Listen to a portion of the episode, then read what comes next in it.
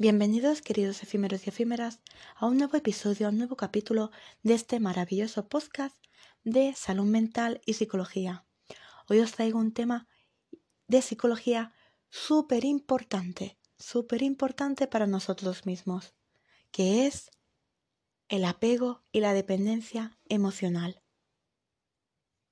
Ese tema, el cual fue tratado en el anterior podcast en el de rupturas amorosas de una manera muy light, pero que hoy nos vamos a profundizar de lleno en dicho tema de salud mental y psicología. Así que vamos allá. En el tema del apego os voy a traer qué es el apego, eh, los diferentes apegos, causas y síntomas y solución. Y lo mismo os voy a traer en la dependencia emocional qué es, los síntomas y causas y la solución para dejarlo totalmente atrás de nuestras vidas. Así que sin más preámbulos ni dilación, vamos de lleno a lo que sería el apego. El apego es un vínculo afectivo que se establece desde los primeros momentos de vida entre la madre y el recién nacido o la persona encargada de su cuidado. Su función es asegurar el cuidado, el desarrollo psicológico y la formación de la personalidad.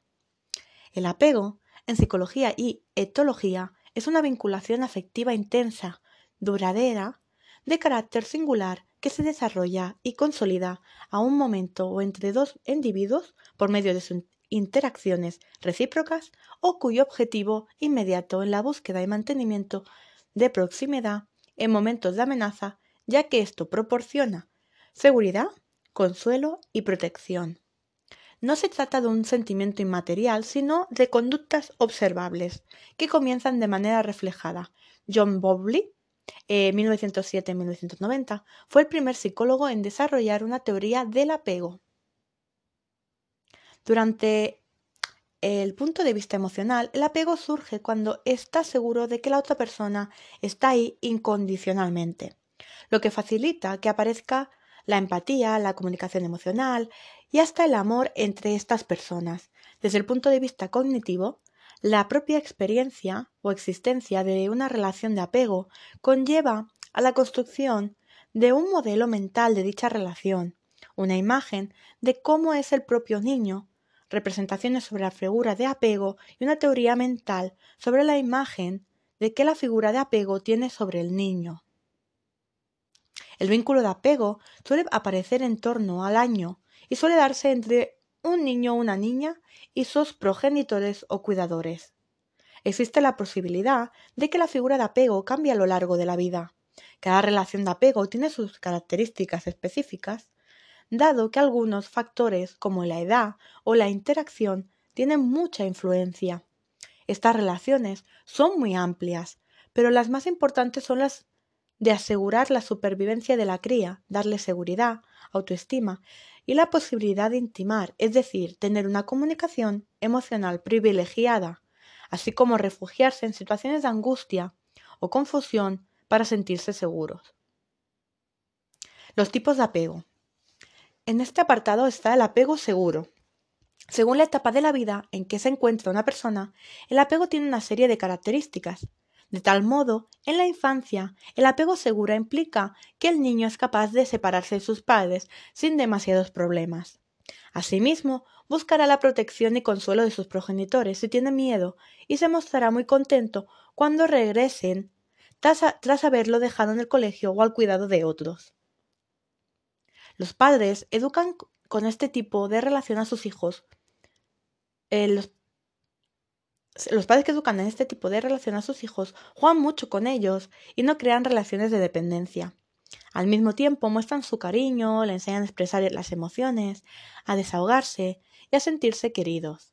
Como resultado, los niños son más autónomos y empáticos, pero para ello es necesario hallar el equilibrio perfecto entre estar atendiéndoles todo el rato sin dejarles espacio para desarrollarse y equivocarse e ignorarles. Tiene que haber una balanza entre ambas cosas el no apegarse demasiado a ellos, pero también dejarles aprender por sí mismos. Durante la edad adulta, el apego seguro genera una autoestima sana, unas relaciones duraderas de confianza con los demás. No se tiene ningún problema a la hora de expresar las emociones y en compartir los sentimientos con los amigos y la pareja. Luego estaría el apego ambivalente. Otro, todo lo contrario todo lo contrario es el apego inseguro, el apego ambivalente, que se divide a su vez en tres tipos, ambivalente, evitativo y desorganizado. Durante la infancia, los niños que poseen el ambivalente muestran desconfianza hacia los extraños, estrés y ansiedad cuando sus padres se marchan y cuando regresan no hayan consuelo y se muestran enfadados. Esta actitud provoca relaciones de dependencia y es uno de los más habituales en la educación de los niños, aunque no es el más recomendable. Durante la edad adulta, este estilo de relación con los demás se refleja en una mala gestión de las emociones y en rupturas frecuentes, de manera que esos adultos repitan el mismo patrón infantil. A continuación, os voy a hablar del apego evitativo. Por lo que respecta al apego evitativo, esta es la postura que adoptan los niños que evitan a sus padres o que no buscan el contacto y el consuelo en ellos cuando tienen miedo o algún problema. A estos niños se les presta poca o nula atención. Y los más pequeños no llegan a desarrollarse teniendo confianza en sí mismos, sumidos siempre en la duda de si le quieren o no. Es el tipo de apego frecuente en las situaciones de padres ausentes o de abandono. En la edad adulta esto se traduce en la incapacidad de mostrar las emociones y evitar las relaciones de mayor intimidad, así como en personalidades inseguras y con muy, con muy baja autoestima. Y pasaríamos al apego desorganizado. Los niños con apego desorganizado tienen una mezcla de los anteriores. Ante sus padres se muestran confundidos o dubitativos, e incluso es frecuente que terminen adoptando un rol de cuidadores de sus padres, que sea el niño el cuidador del progenitor. En la edad adulta les cuesta entablar relaciones afectivas profundas, por lo que suelen tener relaciones breves o volátiles. Para conseguir el apego seguro en nuestros niños, lo cual contribuirá a la felicidad y bienestar en la edad adulta, es importante establecer una buena comunicación con los niños, enseñarles a mostrar y gestionar las emociones, darles una base de confianza y seguridad, cubrir sus necesidades, mostrar afecto con caricias, besos y palabras, y cuidar sobre todo su bienestar emocional. Asimismo, esta buena base en la infancia facilitará que en el futuro puedan alcanzar un ego positivo. Los tipos de apego según Bowley. Tras tener toda esta información sobre el apego, puede que te hagas la pregunta ¿y esto no depende de cómo me hayan cuidado? O que pienses, yo no he tenido apego con nadie en mi infancia. Serían ideas que perfectamente nos pueden venir a la cabeza. Por eso ahora te cuento una parte muy importante de lo que viene siendo la teoría del apego de Bowlby, quien fue el autor de todo lo que comentábamos previamente.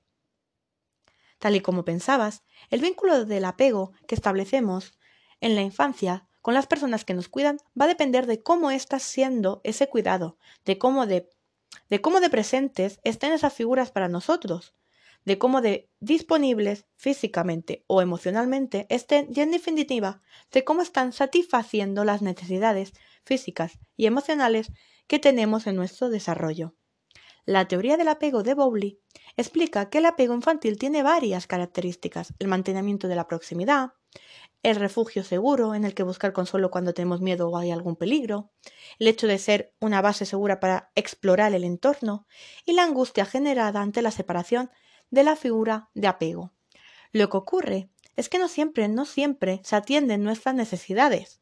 No siempre tenemos figuras de cuidado seguras que estén disponibles emocionalmente para nosotros, que nos muestren cariño o que siempre estén ahí. Pero ojo, porque esto no significa que no desarrollemos este vínculo de apego, sino que lo desarrollaremos de una forma u otra.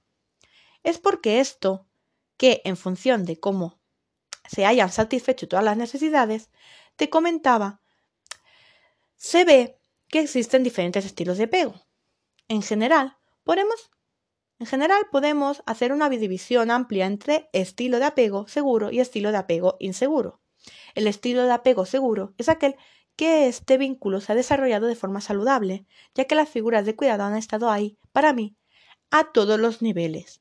mientras que en la de los tipos de apego inseguros ha habido carencia de algún modo en mi cuidado o necesidades. Y ahora os vengo a comentar las características del apego. Bowley creía que el apego tiene cuatro características distintivas. Mantenimiento de proximidad. Es el deseo de estar cerca de las personas a las que estamos apegados. El refugio inseguro. Regresar a la figura de apego es buscarla de forma de comodidad, de comodidad y seguridad frente a un miedo o una amenaza. La base segura. La figura de apego actúa como una base de seguridad desde la cual el niño puede explorar el entorno que lo rodea. Angustia por separación. Es la ansiedad que se presenta ante la ausencia de la figura de apego. Bowley también desarrolló tres ideas fundamentales sobre la teoría del apego. Primero sugirió que cuando los niños son criados con la confianza de que su principal cuidador estará disponible para ellos, es menos probable que experimenten miedo que aquellos que son criados sin tal convicción. En segundo lugar, creía que esta confianza se forja durante un periodo crítico del desarrollo, especialmente durante los primeros años de infancia. Las expectativas que se forman durante ese periodo tienden a permanecer relativamente sin cambios el resto de la vida de la persona, de ahí que el apego no sea tan importante. Finalmente, sugirió que estas expectativas que se forman tan directamente ligadas a la experiencia, es decir, los niños desarrollan expectativas de que sus cuidadores responderán a sus necesidades porque en el pasado respondieron adecuadamente.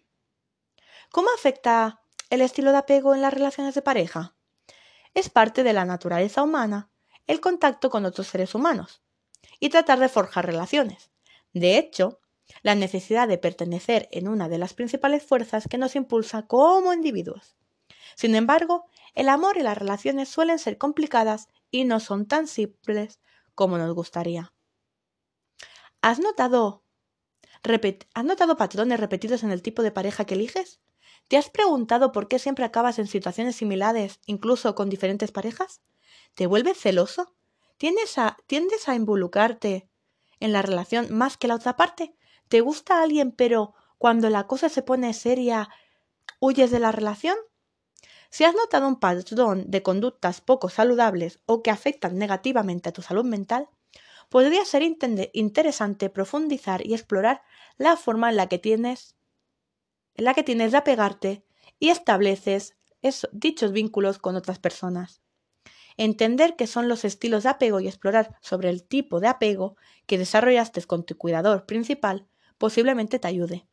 Por supuesto, la mejor manera de hacerlo es con el acompañamiento de un psicólogo. Si bien la forma de relacionarnos en nuestra, en nuestra adultez puede no corresponderse exactamente con los apegos de, la nuestra, de nuestra primera infancia, no hay duda de que nuestras primeras relaciones con los cuidadores desempeñan un papel fundamental en el desarrollo. Además, al comprender mejor la importancia del apego, puedes obtener una mayor comprensión de cómo los primeros apegos en tu vida pueden afectar a tus relaciones adultas. Si te, gusta más, si te gustaría explorar más sobre estos aspectos, te recomiendo iniciar un proceso terapéutico para que puedas trabajar sobre estos aspectos y muchos otros. Consejos para superar la dependencia emocional. Vamos con otro punto clave en el apego y la dependencia emocional, que son dos ámbitos de salud mental que están muy, muy, muy conectados. Consejos para superar dicha dependencia emocional. Una vez hayas sido sincero contigo mismo, es importante plantar cara al problema y saber cómo superar el apego emocional. Se tiene que cambiar el rumbo de esta situación porque la dependencia lo único que hará es que tu destino y tu felicidad sea mucho más vulnerable. El motivo es que dejas que tu felicidad y bienestar esté en manos de los otros y por tanto eso puede ser muy peligroso. Para poder superar las dependencias emocionales te te recomendamos que tengas en cuenta estos consejos, que espero que te ayuden. Aumenta tu autoestima. Uno de los principales motivos por los que nos enganchamos a las personas es para sentirnos más fuertes y seguros. Pero este es un error de base. La seguridad y nuestro amor propio tienen que nacer de nuestro interior. No puede estar relacionado con algo o alguien externo a nosotros. Por ello, lo primero que tienes que hacer es quererte más, dedicarte tiempo a ti mismo y a perdonar tus fallos, así como reconocer tus virtudes y tus puntos fuertes. El cambio empieza en ti mismo, así que date el valor que realmente quieres. Y así no necesitarás a otros para que te refuercen esa imagen positiva de ti mismo. Otro punto muy fundamental es aprender a estar solo. Para poder vencer el apego emocional o la dependencia emocional, es esencial que sepas estar contigo mismo. Las personas que huyen de forma compulsiva de la soledad es porque hay algo en ellos que no termina de funcionar. Recuerda que tú solo tienes que aprender a ser feliz, que no tienes que necesitar más compañía que la de ti mismo para estar a gusto y en paz. Por ello, te propongo que pases más tiempo en soledad, que disfrutes de estos momentos solo para ti y que hagas las paces contigo mismo.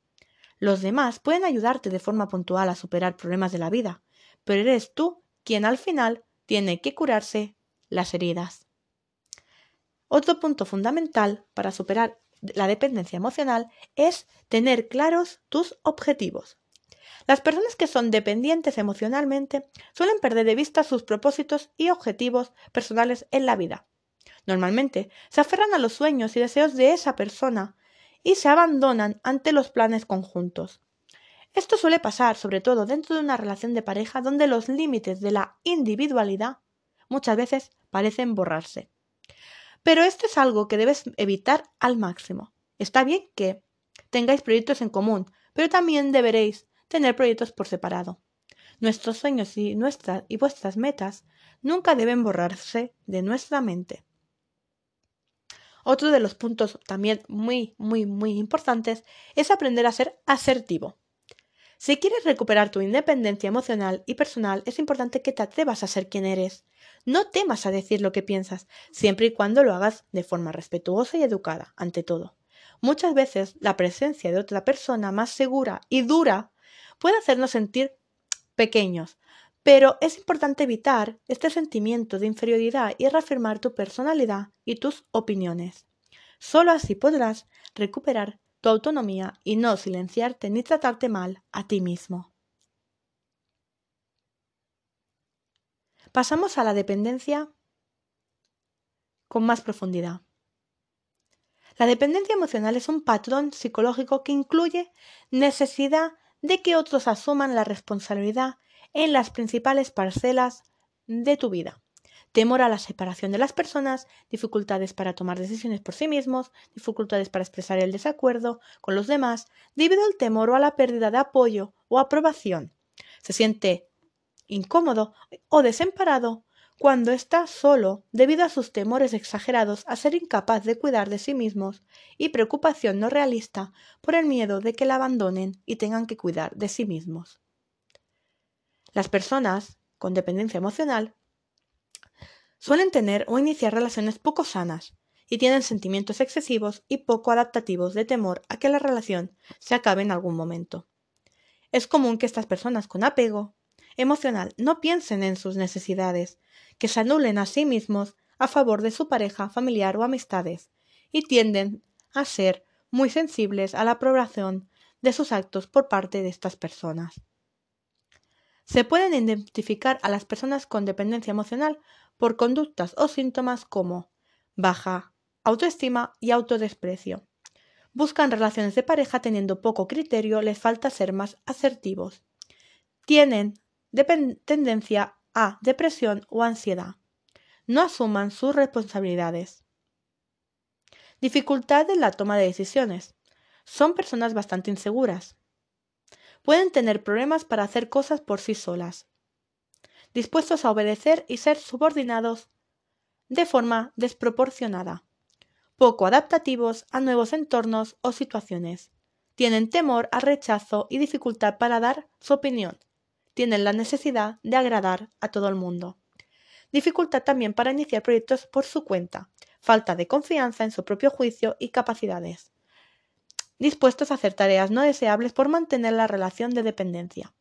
Posición inferior en las relaciones pueden soportar maltrato físico o verbal que puede dar pie a maltrato de género, pensando que la otra persona con dependencia emocional consiente cosas incondicionalmente. La soledad les hace sentir muy incómodos. No tienen la capacidad de salir de una, de una relación tóxica. Tienen la sensación de vacío, solo pueden llenar este vacío con otra persona. Se autoanulan, no suelen pensar en sus necesidades. Todo esto no significa que una persona dependiente no haga cosas por sí mismo. Lo que ocurre es que necesita el apoyo, la aprobación de todo el tiempo de otra persona para reforzar su autoeficacia. Las causas que esto, las cosas que nos llevarían a una dependencia emocional. Así pues, tres de las causas más comunes y frecuentes que encontramos en la dependencia emocional son, como venía diciendo anteriormente, la baja autoestima. Este es el factor fundamental y el más habitual que observamos como causante en las personas dependientes. Este tipo de personas se desvaloriza sistemáticamente. Se muestran muy críticos consigo mismos y con su forma de ser, hasta el punto de sentirse inferiores y culpables, incluso del menosprecio que puedan recibir por parte de sus parejas sentimentales. De esta, de esta manera, aparece un sentimiento de inferioridad y inutilidad perjudicial para ellos y para la relación. Otro punto que también veníamos comentando anteriormente sería el miedo a la soledad. Las personas dependientes son personas que no saben, no quieren y no conciben vivir solos. Para ellos la soledad no tiene cabida y por eso necesitan estar acompañados en todo momento, sin importarles la calidad de la compañía elegida y por lo consiguiente la calidad de la relación. La frase mejor solo que mal acompañados no va con ellos. Empalman una relación sentimental con otra, sin pasar meses ni años sin pareja sentimental estable. Son los eternos emparejados. No saben lo que es estar soltero. Estado de ánimo negativo. Es habitual encontrar como, como, movilidad de la dependencia emocional con cuadros de ansiedad y depresión. Estos síntomas no hay, nos han de poner en alerta y es que si los detectamos nos están indicando una clara relación de dependencia emocional. Angustia o miedo exagerado a la separación. ¿Te suenan estas frases? Si me deja me muero, no puedo vivir sin él. Ahora que es mío ya no sé, se me ahora que es mío ya no se me escapa. Voy a hacer todo lo posible para que no me deje. La persona dependiente no se imagina que la relación pueda terminar. Esa posibilidad ni se le plantea. El dependiente no consigue disfrutar ni ser feliz si no es a través de la, de la otra persona, y por ello busca el vínculo de sus planes constantemente. Obsesión por alguien. Deseo e impulso irrefrenable sobre, por el acceso constante a la persona de la que se depende. Hay una necesidad, una necesidad y fijación excesiva por tener contacto continuo a través de las llamadas, mensajes, etc. En todo momento la persona dependiente ha de saber dónde está, con quién está y tener comunicación con su pareja. La persona dependiente muestra un amor desmedido, busca complacer continuamente a la pareja y muchas veces con regalos exagerados. La famosa idealización. La persona dependiente idealiza a su pareja de tal manera que no es capaz de ver nada negativo en él o en ella. Se venera a la pareja como si de un dios o de un ser superior se tratara. El dependiente asume que su pareja es el ser más maravilloso que ha conocido jamás. Es ideal porque es perfecto, no se equivoca nunca, no comete errores, no se imagina su vida sin él o sin ella y hará todo lo que esté a su alcance para, para permanecer y mantener dicha relación. En este punto, la persona dependiente sobrevalorará las cualidades de su pareja y infravalorará las propias. Dependencia económica y doméstica. Las personas dependientes suelen serlo también a otros niveles, como el, el, económico o en las obligaciones domésticas. Los hombres que presentan dependencia emocional la expresan de una forma larvada. Existe la necesidad afectiva, pero es más frecuente expresarla de una forma más agresiva, de modo que se intentan satisfacer las propias necesidades de afecto pero al mismo tiempo pueden aparecer un menosprecio hacia la pareja. Por el contrario, las mujeres tienden al uso de técnicas de afrontamiento evitativo relacionadas con el autoengaño o la negación. Esto significa que la búsqueda de afecto genera comportamientos de insinceridad y opacidad comunicativa, mixtificación y mecanismo de manipulación y reincidencia, entre otros, y que induce a un registro de la realidad distorsionado. Las consecuencias de todo ello es, entre las múltiples consecuencias que pueden aparecer ante una relación de dependencia emocional, destacó estas. Sentimientos negativos. Y es que la persona dependiente se siente mal, y en la mayoría de las veces es totalmente consciente de que la relación no es satisfactoria, pero aún así es incapaz de salir del círculo, romper el vínculo, de superar el momento, lo que lleva a sentirse peor. Ansia por recibir cariño. Aguantar, ceder y justificar a la pareja aun teniendo un comportamiento desagradable, a veces hasta violento, desconsiderado, poco afectivo, todo vale. La persistencia a la hora de, de vincularse. Búsqueda desesperada de nuevas relaciones, a veces como apoyo para salir de la pareja actual. Ya hemos dicho antes que la persona dependiente emocionalmente no soporta la, soledad. Así que, como nueva pareja. Aumenta en el, en el desgaste de energía. La posesividad. Muchas de las personas que son dependientes emocionalmente tienden a buscar parejas con un carácter dominante, posesivo, autoritarias, déspotas, soberbias y con un perfil psicológico que tiende hacia el egoísmo y el narcisismo. Y es que se sienten atraídas fuertemente por sujetos distantes, poco accesibles, difíciles, fríos y muy poco afectivos. Sé que no me conviene, pero no lo puedo evitar. Preferencia por las relaciones asimétricas. Relaciones basadas en la sumisión y la subordinación. Las relaciones dependientes son relaciones desequilibradas, donde la persona dependiente acepta el rol de persona sumisa y obediente. Así es muy, es muy habitual observar que la persona dependiente crea y asuma firmemente y de forma natural que su pareja es superior. Ruptura con amigos y familiares. Enfrentamientos continuos con amigos y familiares. En este tipo de relaciones dependientes es frecuente que el entorno cercano o cercano empiece a aconsejar al dependiente de la situación psicológica en la que está inmerso y de lo poco adecuado y beneficioso que ven la relación. Lo habitual es que el dependiente emocional no haga caso de lo que se le dice e insista en defender su relación a toda costa. Aquí es donde aparecen los enfrentamientos, llegando incluso a reclamar a sus cercanos un trato especial hacia la otra persona. Muchas veces el dependiente quiere que todo el entorno reconozca que su pareja es superior y que lo colmen de alabanzas y respetos, lo que al no ocurrir hace que se mantenga enfrentamientos y conflictos. Altruismo patológico. La persona dependiente empieza a abandonar sus responsabilidades y actividades sociales, laborales y de ocio. El objetivo y la prioridad de la persona dependiente es tener el tiempo necesario para complacer las necesidades del cónyuge, lo que lleva a restar tiempo al resto de actividades.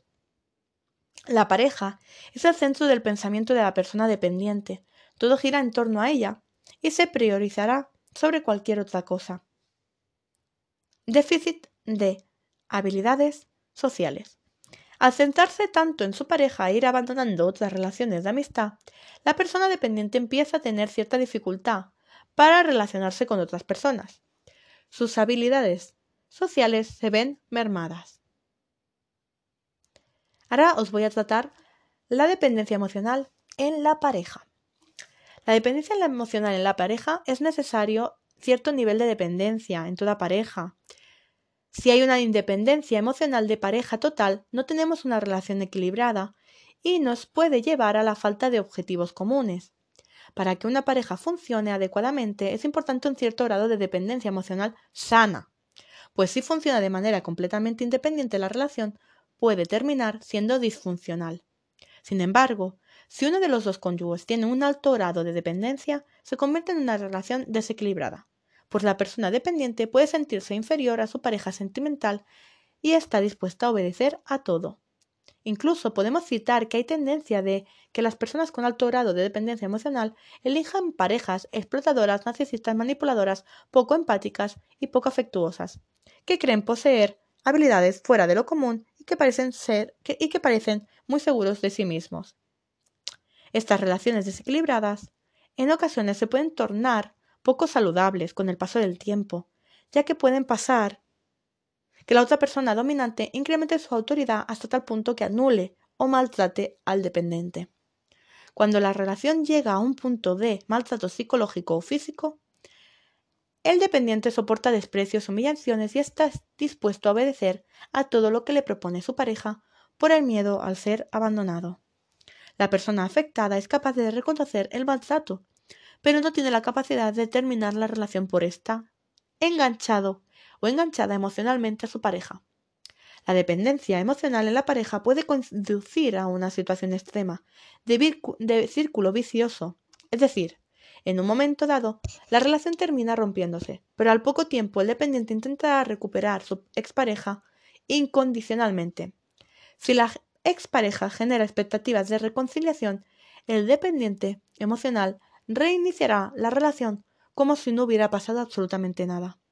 Para el dependiente, esta situación afecta de forma negativa a su autoestima y a su salud física y o mental, pasando por síntomas de ansiedad, depresión o pensamientos obsesivos. Pese al malestar y al sufrimiento que la relación de pareja le cause, se sienten incapaces, como he dicho antes, de dejarla. ¿Cómo identificar si tengo un rasgo elevado de dependencia emocional? Hay algunas características en las que podemos fijarnos para evaluar si somos propensos a establecer relaciones de dependencia. Por ejemplo, tendencia a anular nuestros propios deseos al favor de la otra persona. Necesidad de involucrar a la otra persona en todas las actividades o pedir su opinión ante cualquier decisión. Si nuestra felicidad se centra en nuestra pareja, si nos resulta complicado defender una opinión opuesta a la opinión de la otra persona. Tener miedo constante a, perder dicha persona. Sensación de malestar y sentimientos de culpabilidad cuando vamos a la contra de la otra persona. Dejarnos manipular con facilidad por la persona. Tendencia hacia aislamiento social. Sensación que las relaciones se convierten en una montaña rusa de emociones. Los dependientes emocionales en muchas ocasiones no son capaces de darse cuenta de los efectos que su dependencia tiene en su vida diaria. Estas personas tienen la tendencia a buscar una pareja con unas características muy concretas, como una autoestima elevada, ya que compensa la falta de autoestima de la persona dependiente, un rasgo de manipulador, dominante o posesivo. Exigen cosas a su pareja, pero no aplican estas mismas normas con ellos mismos un rasgo narcisista de personalidad. Personas frías y distantes. Hacia el exterior tienen encanto y sentido del humor. Algunas cosas, algunas consecuencias de la dependencia emocional. La identidad se ve afectada caracterizándose por un yo débil. Puede ser la causa de depresión, ansiedad, agorafobia, fobia social, etc. Falta de autosuficiencia emocional, falta de opinión propia y inseguridad, em, vulnerable por ser manipulado, sensación de inferioridad y dificultades en el entorno laboral. Si eres una persona que ha tenido apego o dependencia emocional o sientes que eres una persona que tiene apego y dependencia emocional, tengo que decirte que no estás solo, yo también lo tengo yo también lo he sufrido. Estoy saliendo de ese eh, círculo vicioso, el cual eh, os venía comentando durante todo el podcast. Es muy difícil salir de ese apego, de, ese, em, de esa dependencia, tanto ya sea con una pareja, con un amigo, con un familiar. Es muy complicado, pero se puede salir, se puede salir poco a poco hay que aferrarse también a la idea de poder salir de ahí, ¿no? Y el poder tener unas relaciones sanas sin ningún tipo de apego y dependencia emocional. Desde aquí te mando muchos ánimos, gracias por escucharme, espero que te haya sido muy útil este podcast y nos vemos en el próximo, donde os traeré muchos más temas de salud y psicología. Disfruten de este podcast y de todos los que ya llevo em, ya llevo publicados y espero que los próximos sean también de vuestro agrado. Un beso muy fuerte, un abrazo enorme, muchos ánimos y nos vemos en el próximo podcast. Adiós, queridos efímeros y efímeras. Disfrutar del día.